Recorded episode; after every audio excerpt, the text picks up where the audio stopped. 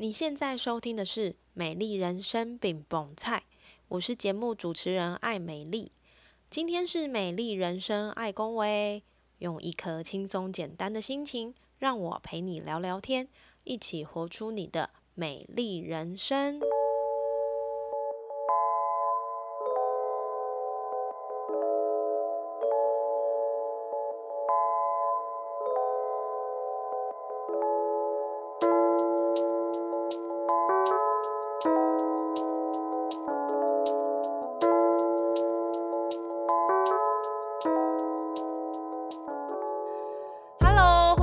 听《美丽人生爱公维》，我是节目主持人艾美丽。想问一下大家，有听过音乐治疗吗？其实现在在很多非正规的医学里面，有越来越多不同的方式去检视我们身体身心灵的状况。所以呀、你可能会很常听到有中医里的推拿、针灸，或者是芳疗里面的情绪芳疗、花精，还是我们今天要介绍的音乐治疗。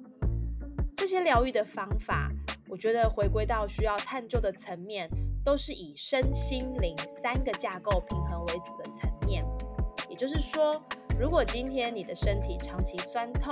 或是长期睡不好，还是长期情绪高涨或低落，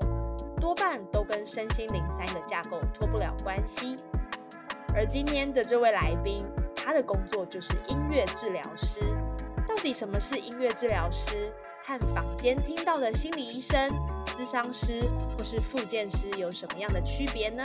我们要来欢迎这位用音乐疗愈身心的音乐治疗师启言。欢迎启言来跟听众朋友打个招呼。Hello，大家好，我是启言，然后我是一名音乐治疗师，目前主要就是在治疗所啦，或是基金会有一些相关的合作，然后也有自由接案，然后音乐治疗师嘛，有时候也是需要一点艺术的滋养，所以有时候也会做一些像艺术相关啦，或是声音相关的一些工作，这样子，对，很开心哇能够来到这边。嗯，启言的启言的声音好迷人，好迷幻啊！哈，就是跟坊间听到的那种音乐治疗师的那种刻板印象不太一样。我记得有的那种。呃，什么音乐治疗师或者是推拿师啊，那种感嗯觉蛮神秘的。但你的声音，我们从现在听起来，感觉好像哎、也不会很神秘啊，很像邻家大姐姐的感觉。这样子。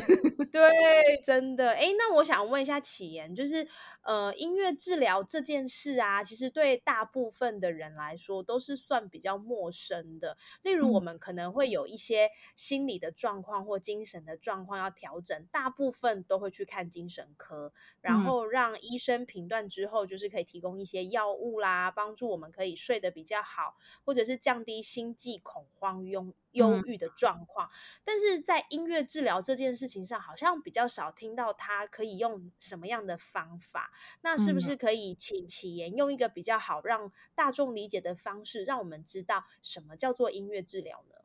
好，那我我我刚刚突然有一个想法，就是闪过说，虽然在台湾，嗯、音乐治疗是比较不是在医学里面的领域啦，那我只是嗯想补充一下说，其实，在欧美国家，他们已经是纳入他们的医疗的其中一个治疗服务，只是说在哦台湾，我们还是一个比较替代性啦，或是补充性疗法的补充一去协助支持的这样的方式，这样。是，那什么是音乐治疗这个问题，我们、哈音乐治疗师大家已经被问过几百遍了。每天都在回答这个问题。然对后，啊这其实这是一个，的确我们也每天好像都会有不同的感受。但如果以我自己个人的经验来说，我觉得简单来说，其实音乐治疗它跟传统的那种，嗯、病人去诊所然后接受治疗或吃药的这个概念有稍微不同，是因为它还多了一个音乐的元素。然后是它并非说就是呃病人吃药，然后你的病状啊或是就可以解除，而是它更多的是一个经验性跟合作性的一个过程，就是呃病人跟治疗师或是应该说治疗师跟音乐还有个案三个人是有三个很多复杂的动力跟关系的这个过程来一起去协助个案去面对他的疾病。那有时候不仅仅是疾病，有时候是一个痛苦的感受，它是也会是在我们治疗里面在处理的。那嗯，有不同的治疗的层面，我们会在音乐治疗里面去做协助，像是情绪上的困扰，或是社交，然后语言沟通，还有认知啊，还有像是动作附件等等。然后这就会看每个治疗师他的专长跟风格，呃，去去有不同的擅长的这个层面去做介入，这样子。哎，刚刚启言说，就是好像在情绪啦，或者是一些认知，还是一些动作的附件，可不可以请启言做一个呃，应该说用一个比较简单的例子，让我们可以对于音乐治疗这个层面有更清楚的轮廓呢？嗯，好，嗯，例如说。我们光是想象音乐，音乐的互动是什么？它其实有好多元哦。它可能是就像我们平常台湾人好喜欢唱卡拉 OK，唱歌其实就是一种；或是有些人是从创作，有些人是从即兴的去敲奏音乐，然后有些人是喜欢用音乐配上舞蹈，很自由自在的流动跳舞的方式。那这个方式，我们就会根据来访者或是客户他们的。嗯，他们的喜好啦，或者是他们的需求来去做设计。那如果举例来说，像我自己蛮呃比较擅长的领域是情绪跟社交的部分，所以我我蛮常会使用即兴的方式。例如说，我就会提供不同的乐器在治疗的这个场域里面，然后会看个案自己今天嗯会直觉的去选什么样的乐器，然后会用什么样的方式来进行敲奏，我就会用。呃，音乐的方式去跟他进行，不管是支持或是互动，甚至造成一些改变的对话。那我们会从这些抽象的语言里面，去更加了解他所谓的情绪上面的痛苦，或是他甚至自己没有意识到的一些状态是什么。我们就会从这个互动当中去帮助他厘清，或是帮助他讲出一些新的洞见啦，或是新的自我疗愈的力量。这个是在情绪的部分。是，哎，那所以这么说起来，如果说像一般的精神科医生或者是心理医生，他们可能在做下一个动作就是开处方的药物嘛？那对你们来说，处方的药物应该就是你用音乐怎么样去跟他们互动，对不对？嗯，我们通常会说，我们不是用处方的概念来进行互动的，例如说。哦，三天三夜那个阿妹的歌，如果有些人听了这首歌，他觉得好释放情绪哦。可是有些人可能觉得一点都不嗨，他觉得其实听起来很悲伤。所以我们在音乐的处方的这个连接上面，会是比较不会把它这么的当做说，哦，我对这首歌的感受等于别人也会有对这首歌同样的感受。所以真的是蛮根据。那个人他的背景啦，对于音乐的连接，而去去站在那个人呃个案的角度去去想说，怎么样的这样的互动会是最适合他的。了解这个让我想到，就是我最近在帮呃有些咨询的人做情绪方疗的时的咨询的时候，然后也是呃会遇到像刚刚你说的，他可能有一些情感上的问题啦，或者是他的睡眠长期睡不好，那。因为呃，音乐在每一个人的身上的感受不同，所以就比如说你刚刚说的，我可能给 A 这样的一个三天三夜，对于 B 来说，他也许得不到的是，他不见得获得的是释放，他可能会觉得是更悲伤。那所以呃，套用在我可以理解的这个芳疗领域里面，应该就是说，不见得所有的薰衣草对于每一个人来讲，它都是可以帮助放松的。也许这个在他记忆里面的味道，其实是一个很紧绷的味道，所以这应该。就是一个很克制化的一个音乐疗愈的过程，对不对？对，当然里面我们在学习的过程还是有一些，你可以说是一个嗯统计吗？统计的一个人类对于音乐的反应，例如说在台湾的文化里面，什么样的音乐我们会觉得放松，或是呃在台湾的文化里面什么样的和声啊，或是速度的音乐，你知道，就它还是会有一个。大方向你是可以去参考的，但是大方向里面总会有一些根据个人的成长背景而产生出的，我们需要治疗师用他很敏锐的观察力，然后去做判断的一个决定，这样子。是，哎，那我很好奇啊，就是因为其实我跟启言，我们是大学就认识了，然后，对，呃，我们同时都在这个音乐的领域有不同的努力，这样子。那其实我当时就很想要问你说，哎，为什么你想要做这个音乐治疗这份工作？哦，嗯这个领域，因为我知道启言大学毕业之后还到英国去念书，然后嗯，念完之后还有到海外，像新加坡去工作。那，等于说，你可能在这件事情上，你真的有一个你的看法，或者是你的坚持。那我嗯想要知道的是说，你什么时候开始觉得，哎，对，音乐治疗就是我要做的事了？因为其实嗯就算一直到现在，我相信很多听众朋友也好，或者是很多人也好，在在我们这个年纪，可能三十几岁的状态，还是在找寻一个呃，我可以真正投入，然后我也愿意喜欢做的事情。那嗯像音乐治疗，坦白说，一般人不是这么的能够理解嘛，哈，它也嗯不算是一个很新兴、很夯的热门产业，可是你却在这一条路上已经坚持一段时间了。嗯所嗯以是什么样的因素，或者是什么时候你觉得对，没有错，这就是我要做的事呢？嗯，哇，我觉得这个问题可能十年前我会觉得答案就一个，但是现在我觉得这是一个好像很长的一个心路历程，然，后曾经也很肯定，就是这个一个概念驱使我。那那个概念是，如果说最原始的那个答案，就是刚开始什么时候开始，就是我就是从小学音乐，然，后学就学着学着，然后就开始会觉得好像空空的少了些什么，然后就嗯，发现其实每次进入到人群啊，或是在路上，我就是经过的人、陌生人或者是亲戚们，我就对于观察人性很感兴趣。然后直到大概高中的时候，那时候就是有家人生病，然后你嗯，就看着他慢慢的衰老，然后失去功能，然后直到过世。我觉得那个整个历程，你是觉得很无能为力的。可是，在那个时候，同时的平行在做什么的自己是每天在练琴，每天在读书，所以好像不禁就会思考，嗯，我练这些琴能够做什么这样子。嗯然嗯，后就直到有一天看了我哥的那个大学简章，我就只是乱翻，然后就翻到嗯音乐治疗，我就觉得这个字，我觉得是我大学想要做的一件事情。对，然后那时候老师说，我觉得我没有太多认识或理解，可是就是这个字让我觉得好像它就是填空填了那个我一直觉得少了些什么的那个动机的开始。嗯，对，这是最初的心路历程，怎么决定这件事啦？是，嗯，那之后我觉得其实有质疑是正常的耶。一定的啊，我觉得任何 路上都很对任何，事上都很容易会产生质疑，这是真的。对，我觉得并没有说哦，我好爱这件事，然后你真的完完全全的没有其他的想法产生过。就是嗯，有时候我反而会蛮害怕太多，嗯，百分之百正能量的东西，因为我觉得其实人他是不断的在改变。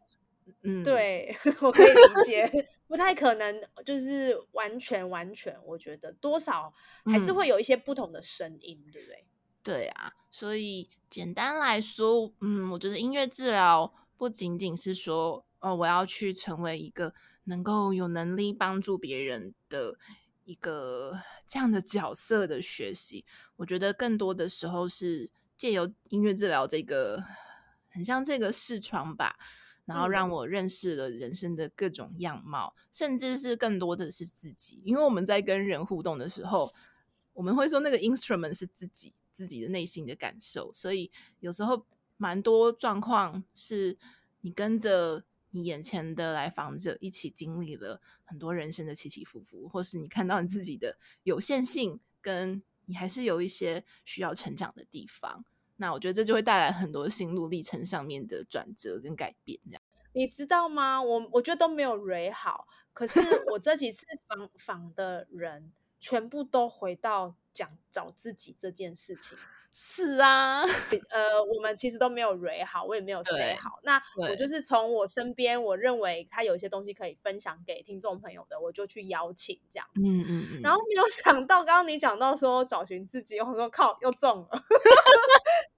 真的，好像冥冥之中就是这是一件好像很重要的事哎。我跟你说，这个完蛋的就聊起来，就是我我先我先拉回来。其实启言刚好提到他最开始的初衷，就是呃，因为他。对于这四个字有一个不同的兴趣，用个不同的眼光去看这件事情，然后后来发现，其实，在呃治疗别人的过程当中，他也发现了很多不同自己内心的声音，或者是也看到了一些自己内部的改变的层面。所以，当他去跟这些个案互动的时候，你会觉得，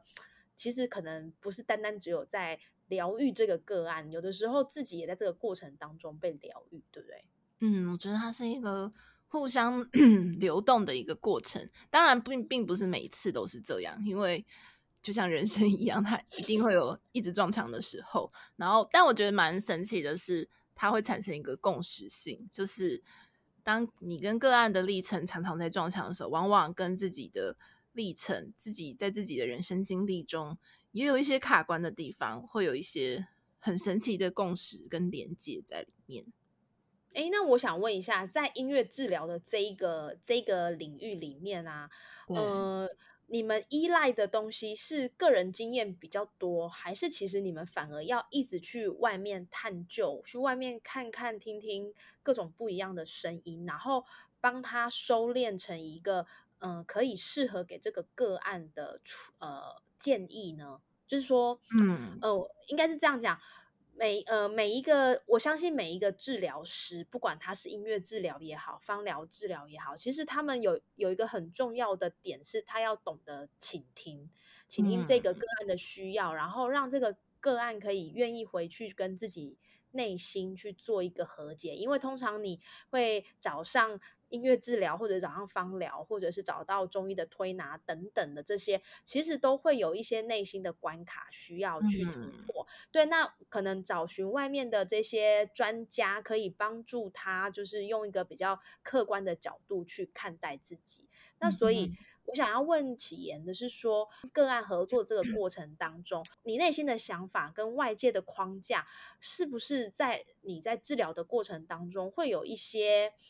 你你悟出的一个道理，比如说，你当你今天听到或发现这个个案有一些状况的时候，那你会呃用一个什么样的独立思考的一个呃局外人的角度去给这个个案建议呢？嗯嗯，我觉得这个问题很好。然后 我我觉得我可能关于这个问题，我比较想要讲的是，身为一个治疗师。呃的信仰，哎，就是你是如何建构？嗯，不管是你在生活上面、问题上面的处理的信仰，你是怎么建构的？还有，嗯，你觉得你站在治疗师的角度，你是谁？你有办法去改变这个人吗？还是你只是陪伴者？还是你只是引导者？我觉得。这个问题可能针对每个人来说，其实都会不一样。那我自己也是有一些改变过，就是从过去的训练，我蛮多刚开始的时候会觉得，以为自己是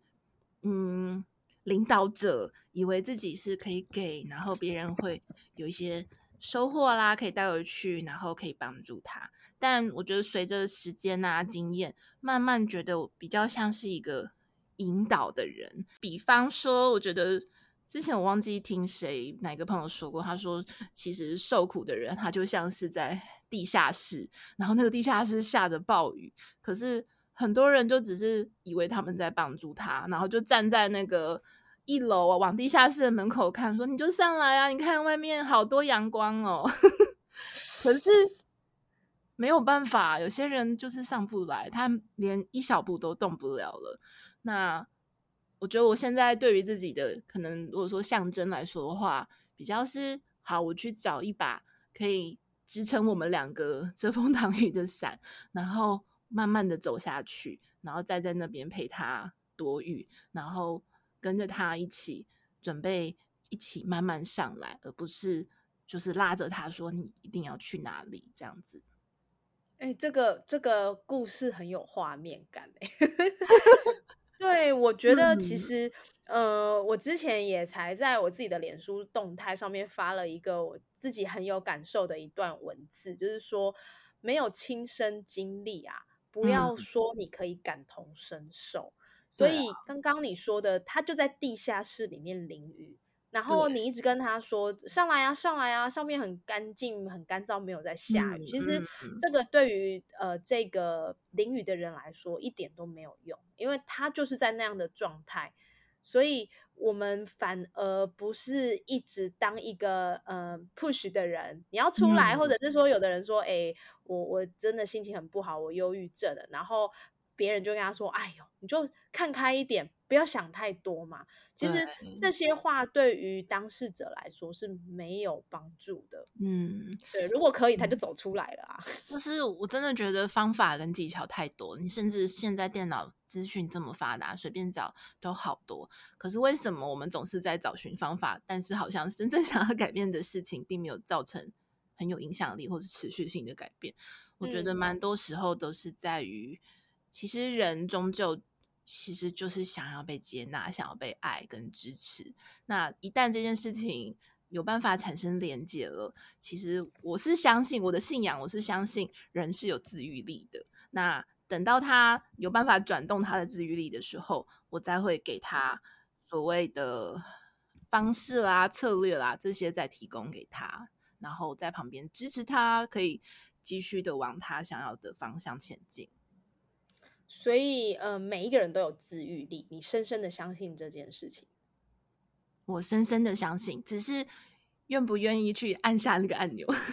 常常就是最重要的时刻。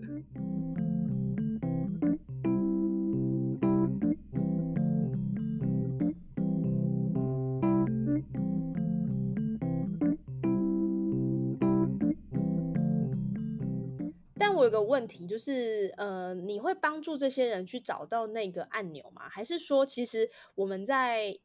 呃一般人在日常生活中，我们可以怎么样去找？透过什么样的方式去找到那个按钮？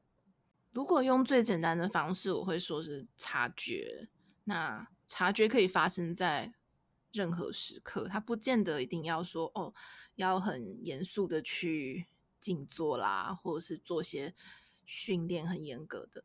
它可以是在你做任何事情的时候产生的。那音乐治疗其实就是其中一个，那也是我蛮常会在治疗里面使用的。就是像我们刚刚举的例子，哎，你今天为什么你会想要选这个乐器？哎，嗯，你有没有注意到你今天唱歌的声音不太一样？那那个不太一样，你感觉到什么？就是我觉得是一个愿意把。我们习惯眼睛一直往外看的那个角度啊，你愿意把它往自己身上看？那那个看就是看着你所所做的动作、所想的事情，甚至无意识发出的一个声音，跟你自己之间的关系跟对话，我觉得就可以产生很多很多的可能性了。嗯嗯嗯，我我很同意启言说的，就是。察觉、觉察、察觉，是都是在讲往内心去看待自己的样子。嗯，最近刚好我自己也很努力的在做这一块练习，因为太常把这样的声音去给忽略掉。然后，呃，我会发现，当我真的比较能够去接受、包容我自己不同的声音的时候，我觉得心情上也会稍微开阔一点。当然，这个很，我觉得这都是需要时间。比如说，嗯，我很常跟我的朋友们讲说，你们从我的外表，或者我的行为，或者是我任何显现在社群媒体也好的样子，你们都会觉得我是一个很积极。然后很向上，然后很努力不懈的样子，对，没有错，我是这个样子。但是其实你你知道吗？我也有一个非常懒惰的状态。就是想要呃这么大炎热的天气就放空放懒耍废。可是其实我后来深深的发现，我长期都忽略我这个耍废的我自己。嗯，甚至是他想要出来耍废的时候，我努力的那个我就会出来打他。嗯，就会说你怎么可以这样子？你不知道你现在就是呃正是努力的时刻，你怎么可以就是会用很多批判式的呃言语也好去批评自己？对。然后如果我没有办法接受我那个懒洋洋的状态的时候，我发现我的内在是非常非常冲突的。然后冲突到这些会影响到我的行为或者是我的认知。我所谓我的认知是，比如说我我那时候就是想说我要当一个精英，就是想说我我要呃赶快把这些新的方法学起来，然后呃我就可以超前很多人。可是你知道我的状态就是我。我根本没有办法把这些新的技能学起来，比如说看书，可能人家会介绍什么样的方法让你就是在某一个 skill 里面突然就是升级，但是因为我的状态不好，所以这些技能的呃说明文字我看得懂，但是我读不进去。嗯，对。然后那段时间我第一个的自我怀疑是怎么了？我是不是学习能力变差了？为什么为什么变成这样？然后，但是这个被我长期打压的这个状态啊，不要大家不要以为就是我我不去管它就没事了。我觉得有一天这个状态就是你没有好好的沟通，或者是跟他共存，或者是理解他，我觉得他其实会讲瘫痪，可能有点过多，但我觉得这个个字一点都不过火了哈。嗯，我觉得他会瘫痪你在很多做事情的理解跟认知。甚至你就是没有办法好好的在日常的生活去做出一些平常你觉得习以为常的事情。对，甚至我觉得他就像一个大恶魔哎，除了会瘫痪你的，你觉得哎，你小时候明明就可以很快的学习一些事情，怎么现在不行之外，可能也会影响到你的关系。你可能会把那些嗯，我们说阴影吧，就是那些你不想要承认的部分，然后投到。重要的关系上面，然后看着那些人，就觉得哦，他们怎么这样子做这些事情，然后呃，导致的关系产生蛮多的改变，这样。对，所以就是朋友啊，就是真的要，我觉得呃，刚刚启言有讲到一个很重要的。关键的字，你要怎么样打开自愈力的开关？其实就是你要回去觉察。我们这一集不是心灵频道啦，哈，但是但是我觉得这个关键其实很重要。你就是重新去认知你自己的呼吸也好，呃，或者是你的各种状态、你的声音、你的情绪。我觉得当你有做了这件事情，你会发现，哎，就有一些东西不太一样，对不对？对。我我是蛮有感受，尤其对于严厉啊、自我批判，或是自己要求自己要怎么去照着自己的规范，就就是这件事情。我觉得尤其在台湾人身上是特别常常看到的，因为我之前也是在可能在英国实习或者在国外的一些经验里面，就是跟人互动，发现我们普遍来说对自己的怜悯度是很低的，我们常常都觉得自己不够好。那我就会去思考。会不会是跟我们习惯的教育方式啊，或是我们在可能再讲大一点社会啊、国家的地位等等，而让我们产生了就是比较自卑的这样子的心态？但我真的想要说的是，其实我们真的很好，就是在国外，大家要找小帮手，你知道他们都说，嗯，先去找台湾人，就是台湾人 台湾人很好。就是人很好，很愿意帮人，而且为什么都要去找台湾？不仅仅是他们很愿意帮人，而是他们往往都很具备很多能力可以处理事情。那我觉得真的比较可惜的是，我们常常会觉得自己的好还是不够好，然后常常去批评自己啦，或是逼迫自己要在要再努力，要再努力，这样子就是很会让我们既在努力又在辛苦的。同同时在折磨自己的心情。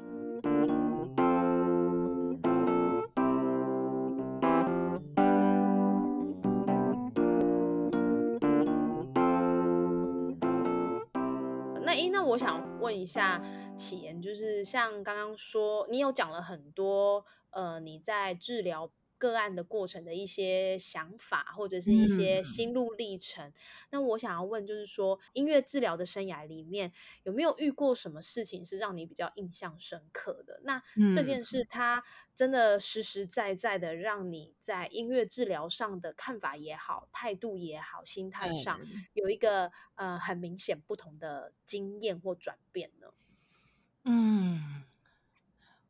我真的好难选哦，就是太多了对对我常常就是 下课以后，那我就是觉得哇，高手藏于民间，就是妈妈们啊，那些妈妈带小孩们来，他们的对洒脱，对于特殊儿童，可能他们一辈子的有限性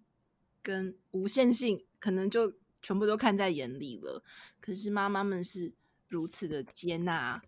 当下他们孩子的好，也接纳他们孩子做不到的事情。我觉得常常都会给我很多的刺激跟心思。嗯真正印象深刻，我觉得是跟着个案陪着个案走到了一条路，然后那条路真的没有别的选项的时候吧。我我不知道要怎么去形容那个，可能他跟死亡是很靠近的了。那，嗯，就是有时候人生真的做了好多努力了，然后可是真的是什么努力，再怎么努力都没有办法做出任何的改变的时候，怎么办？这样子，我觉得是可能最近在经历的吧，在陪伴个案走过的事情是，这真的是我们人这一生真的做这些努力，真的就是全部了吗？会不会还有其他的可能性？我们的 我们的本质，嗯，究竟是什么？这样子，你的意思是说，就是你陪他找出路，一直在找出路，但是出不去吗？对对，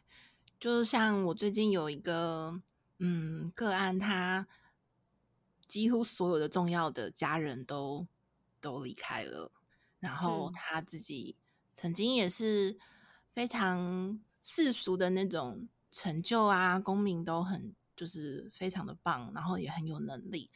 然后他但是他就是生生了一场重病，然后没有办法工作，没有办法独立的自理跟生活，那就是像这样子，对他来说，他活着的每一天，都很痛苦。对他要怎么活着，我不能跟他说，哦、你看啊，你还是可以去再找找家人。就是有时候这些过于正面的想法，我觉得都是多余的了，而是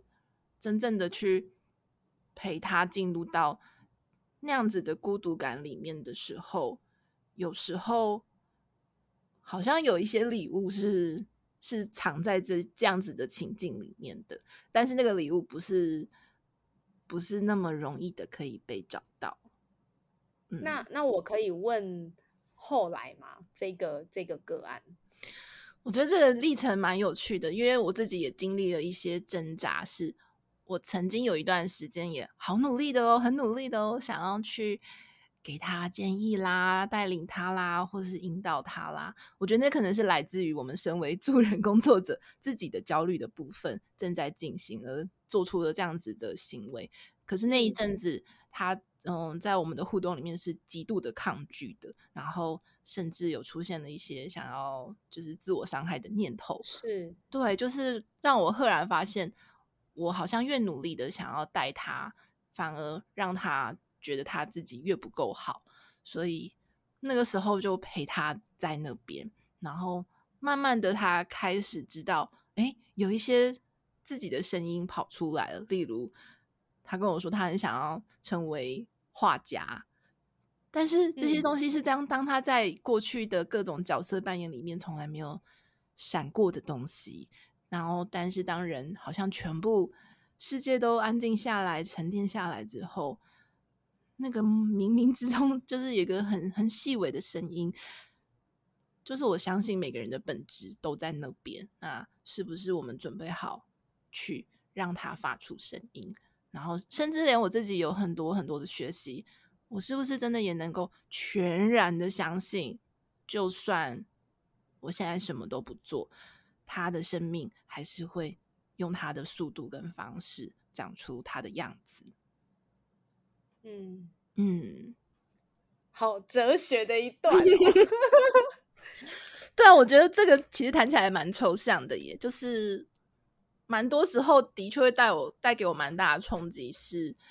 就是人为什么要活着？然后我们在面对每天的选择的时候，我们是用发自内心的选项，还是是外面社就是世俗的社会所告诉我们应该要选哪一个的选项去做选择吗？就是我们往往就是忘记人生真的就是很短，真的很短。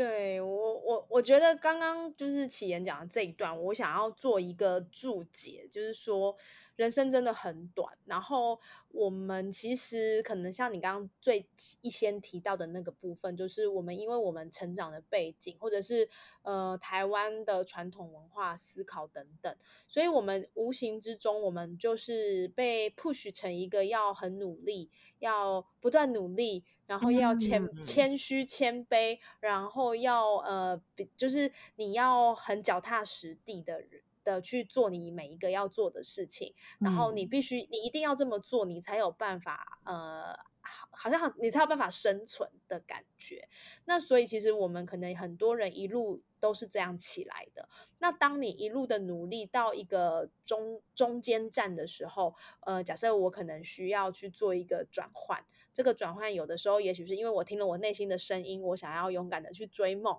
或者是说我可能本来是一个念书的人，后来我想要去卖鸡排。像这个故事，我想大家应该就是蛮熟悉的。那他在这个转换的过程当中，我觉得第一个要面对的，呃，他要面对自己可能有一点困难，因为他好不容易说服自己，就是我要从一个 A 状态到 B 状态，这个很大的转变，我到底会不会成功，可不可以？他可能要先。知道他要能够相信他自己，那他过了他自己这一关之后，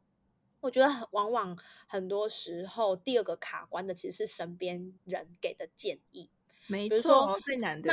对妈妈或爸爸，可能就会觉得说：“哎，我已经培养你，好不容易念书念到硕士也好，念到博士也好，你居然去卖鸡排，那这时候就是一种情绪勒索嘛，就会觉得说：呃，你怎么可以就是辜负我对你的培养或期待？然后再来就是，我觉得，我觉得现在好一点点，可是。以再早些，可能大家就会觉得说，对啊，你看你你花了那么多父母的钱，然后如果他又送你出国去留学，然后你回来最后你只是卖一个就是小吃店等等，我觉得那个世俗的眼光跟冲击，其实对于这个当事者来讲，又是另外一个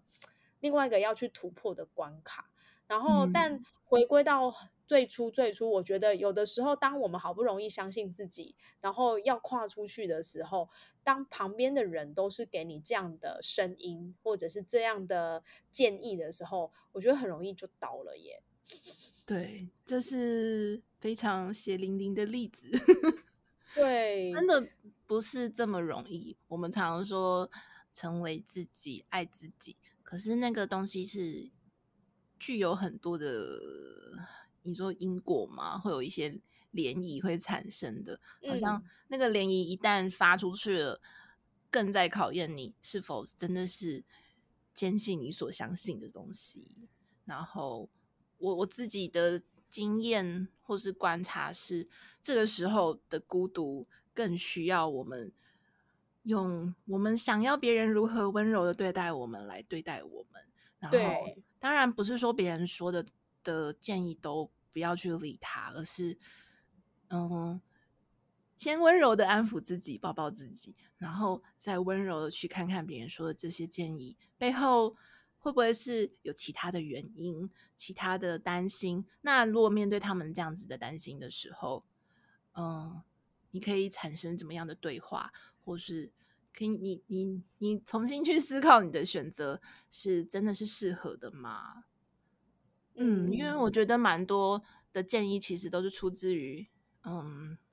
可能他们会害怕，可是他们是以建议的方式。但是其实如果可以了解他们的害怕，然后跟他们的害怕对话的时候，我觉得会是产生一个两方都是一起学习的过程。我觉得就是这个真的很难，然后。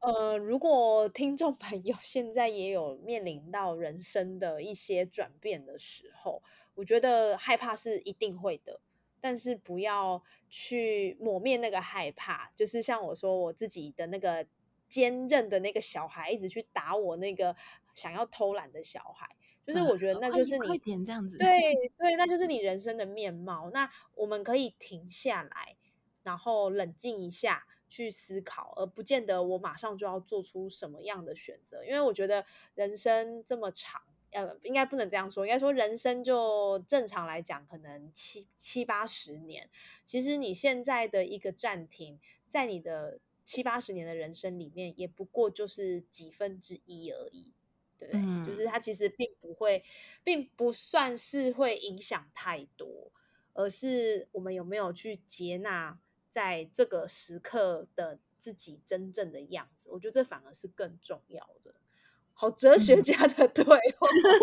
启言，我想问一下，就是呃，听下来你你帮助了很多需要你帮助的个案，那我相信你也帮助了很多时刻的自己，因为像你刚刚说的，你帮助别人的时候，其实也是在跟自己对话。那我想问一下，你觉得你的美丽人生是什么样子？你觉得你是不是现在正走在你的美丽人生上呢？嗯，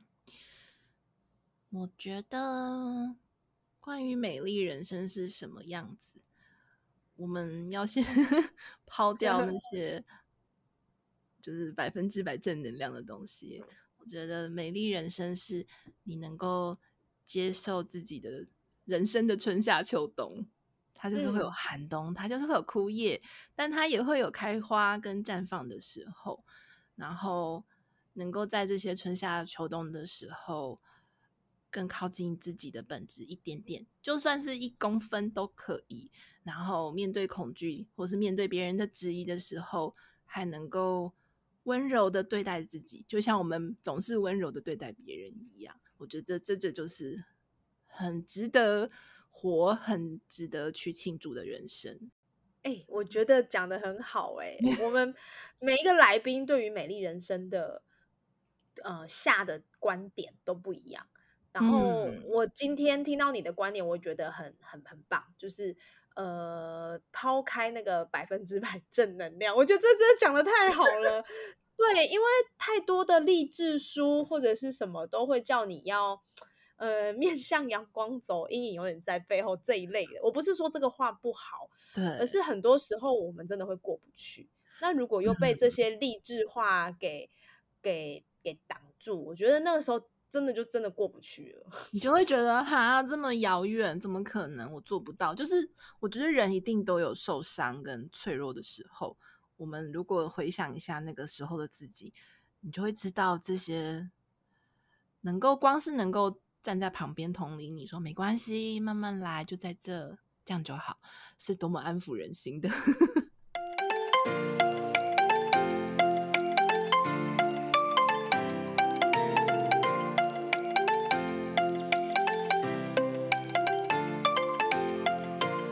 每个人都有不同的美丽人生，由你自己去定义你的人生，那才是属于你的样子。这一集内容，启言提到了从音乐治疗师的角度看每一个人，抛开百分之百的正能量，坦然接受自己的样子。人生本来就是七八十年的春夏秋冬，有丰盛，有失落。在这些丰盛与失落之中结出你自己的果子，这才是最真实的。希望我们都能更善待自己，听见内心的声音，持续走向每一个属于你的美丽人生。美丽人生，爱恭维，我们下次见。